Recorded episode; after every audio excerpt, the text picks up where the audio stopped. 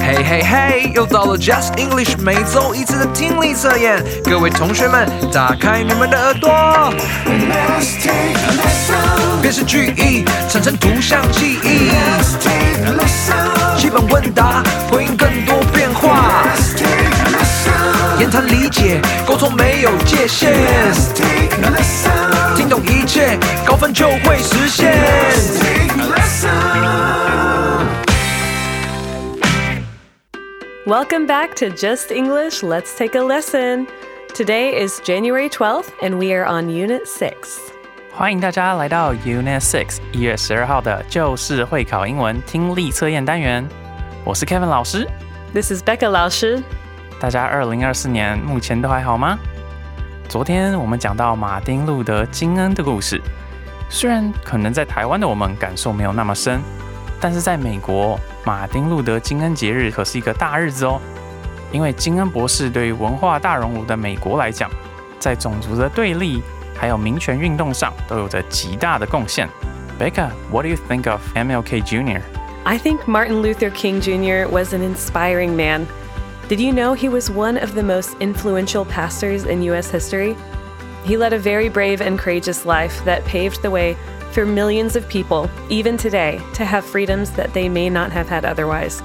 For example, without MLK Jr., we probably would not have had a president like Barack Obama. 哇哦，贝克老师说啊，马丁路德金恩可是一个启发人心的伟人哦。他不但是美国历史上最有影响力的牧师之一，他过去还曾为许多民运人士铺路。如果没有他，可能也不会有像 奥巴马一样这样的美国总统出现。好，那我们就赶快进入今天的听力测验第一个部分：辨识句意，让你产生图像记忆。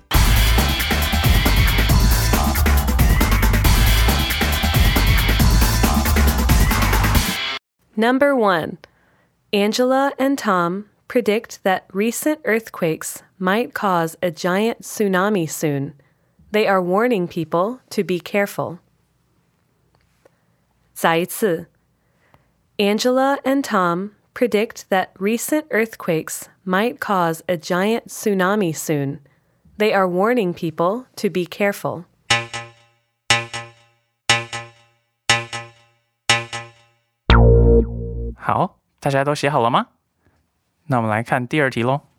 Number two. Molly is enjoying an afternoon outside on the farm with a cup of tea and her favorite animals. 再一次. Molly is enjoying an afternoon outside on the farm with a cup of tea and her favorite animals.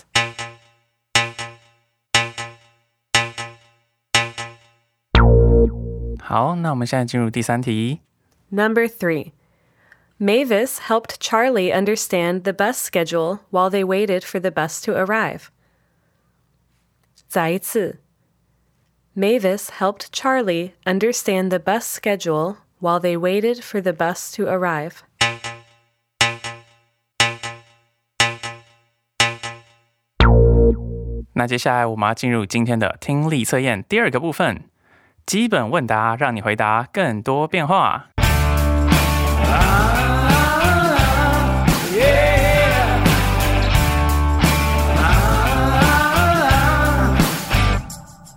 Number one.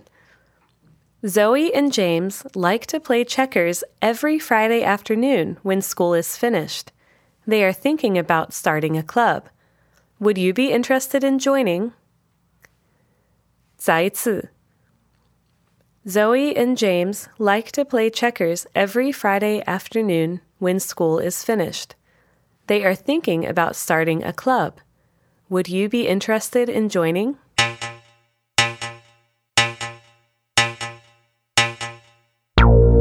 OK，我们来看第二题。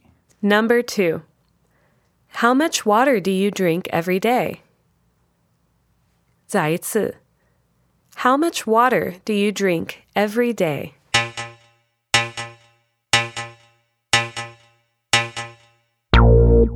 大家都写好了吗？那我们来看最后一题喽。 Number three.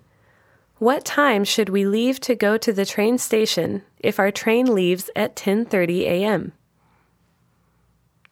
再一次。What time should we leave to go to the train station if our train leaves at 10:30 a.m.?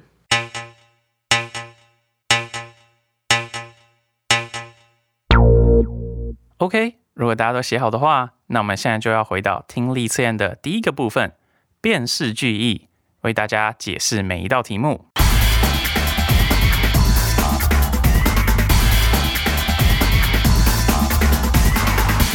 第一题 Angela and Tom predict that recent earthquakes might cause a giant tsunami soon. They are warning people to be careful. Angela 和 Tom 预测，近来的地震可能很快就会引发巨大的海啸，他们正在警告人们要小心。那我们来问问看，贝克老师这一题的关键字是什么吧。 There's only one keyword for this sentence, and that is giant tsunami. 哦，所以这一题只有一个 keyword 呢，就是巨大的海啸哦。我们来看看下面的选项吧。选项 A 是一个火山在喷岩浆，嗯，看起来跟地震以及海啸好像没有什么关系，所以选项 A 应该不是正确的答案。那我们来看选项 B，选项 B 是龙卷风，可是龙卷风跟地震也没有任何关系哦，所以我们直接来看选项 C。那选项 C 这边，我们就有看到荧幕当中有海啸，然后这个巨浪非常非常的高，好像跟后面的大楼一样高了，对不对？那看到这里，大家应该就知道正确答案就是选项 C 了吧？大家都有答对吗？Did you find the right answer? 好，太好了。那我们到第二题。Molly is enjoying an afternoon outside on the farm with a cup of tea and her favorite animals. 茉莉正在农场上享受一个户外的午后，她手上拿着一杯茶，身边还有他最喜欢的动物们。那我们来问问看，贝克老师这一题的关键字是什么吧？The key words for this sentence are Molly, one girl, and a cup of tea. 所以 keyword 是茉莉这个女生以及一杯茶。那我们来看看选项 A，选项 A 是一个奶奶还有小朋友以及山羊的样子，可是这个奶奶的手上也没有拿着茶，所以看起来选项 A 应该就是错误的了。那选项 B 这边我们看到有一个女生，她坐在椅子上，她好像拿着一个茶杯，然后她旁边又有动物们，所以选项 B 很有可能是正确答案哦。我们再来看看选项 C。哦，选项 C 这边虽然有动物，但是手上却没有茶杯，所以这样看起来的话，我们就能够知道这一题的答案就是选项 B 啦。大家都有答对吗 Good job! ？OK，那我们再来看第三题。 Mavis helped Charlie understand the bus schedule while they waited for the bus to arrive. 在等公车来的时候，Mavis 协助 Charlie 看懂公车时刻表。好，那请问 Becca 老师这一题的关键字是什么呢？ Sure. The key words for this sentence are Mavis helped Charlie and bus. 所以这题的关键字有 Mavis 协助 Charlie 这个事件，以及公车。那我们来看看下面的选项。选项 A 呢是一个高铁的图片，所以这应该跟公车已经没有什么太大的关系了。那我们来看看选项 B。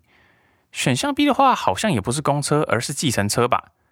所以这样我们很明显就能够知道 B 也是错误的。那最后个选项 C 呢？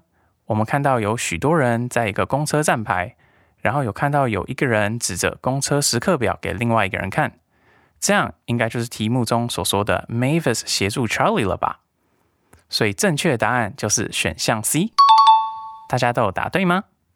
好，那我们要进入今天的第二个部分——基本问答，让你回答更多变化。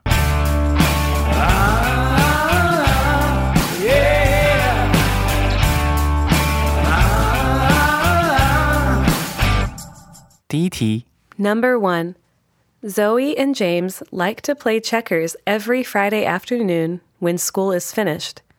They are thinking about starting a club. Would you be interested in joining? Zoe 和 James 每周五下午放学都喜欢玩跳棋，他们正在考虑成立一个社团。你有兴趣参加吗？选项 A 说 I recently joined a checkers club that meets every Tuesday after school.：“ 我最近加入了一一个每个星期二放学后聚会的跳棋社团。诶，不是回答要不要参加，而是回答自己加入了一个跳棋社团。这个回答感觉怪怪的，所以我们就能够知道选项 A 应该不是正确的答案。那我们再来看看选项 B。There used to be a checkers club that met every Friday at school. 以前有一个每星期五在学校聚会的跳棋社团，所以我们看选项 B 这边，他仍然还是没有回答到有没有兴趣参加跳棋社团，所以选项 B 应该也是错误的哦。我们最后来看选项 C。I recently started playing checkers. If they decide to start a group, I'd like to join it. 我最近开始玩跳棋，假如他们决定成立一个团体，那我想加入。嗯，所以这个最开始有讲到开始玩跳棋这件事情，后来又说他想要加入，所以这看起来就非常的合理，也是一个非常适当的回应哦。所以这一题正确答案就是选项 C。大家都有答对吗 How did you do? ？OK，那我们来看第二题。 Number two. How much water do you drink every day? 你每天喝多少水？选项 A 说 I don't like the taste of water, so I like to add lemon or mint before I drink it. 我不喜欢水的味道，所以我喜欢加柠檬 和薄荷在喝。诶，题目并没有问任何关于水的味道吧，而是问喝多少水哦，所以选项 A 是错误的。那我们来看看选项 B。I try to drink at least four bottles every day. 我试着每天至少喝四瓶水。那这边很明确，就用四瓶水这个回应回答了题目的喝多少水这件事情哦。所以选项 B 看起来已经是蛮适当的答案了。我们来看看选项 C。I prefer warm water to cold water. 我比较喜欢喝温水，比较不喜欢喝冷的水。诶，题目好像也不是在问水的温度吧，而是喝了多少。所以只有选项 B 说到了喝了多少水。这一题的正确答案就是选项 B 哦。那我们再来看看第三题。 Number three. What time should we leave to go to the train station if our train leaves at 10:30 a.m.?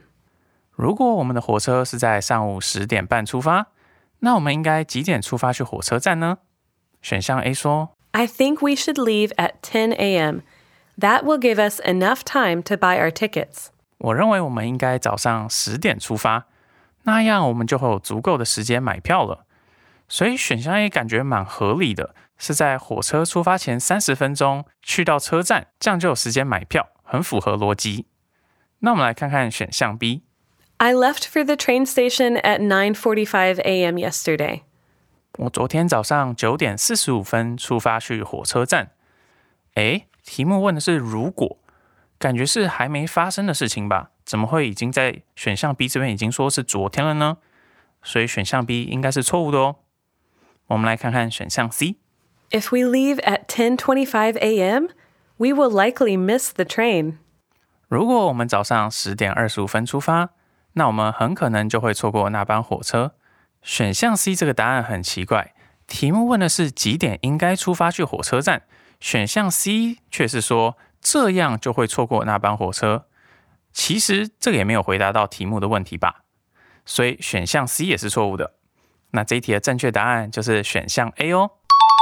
大家都有答对吗？Did you find the right one? 太好了！以上就是今天的就是会考英文听力测验的内容。我们杂志后面都有答案页，如果有不懂的地方都可以参阅哦。下周五会有 Christine 老师和 David 老师带给大家听力测验、言谈理解的单元，大家记得准时收听。This has been Just English. Let's take a listen. 我是 Becca 老师。我是 Kevin 老师 And we will see you next time. 我们下周见喽，Bye.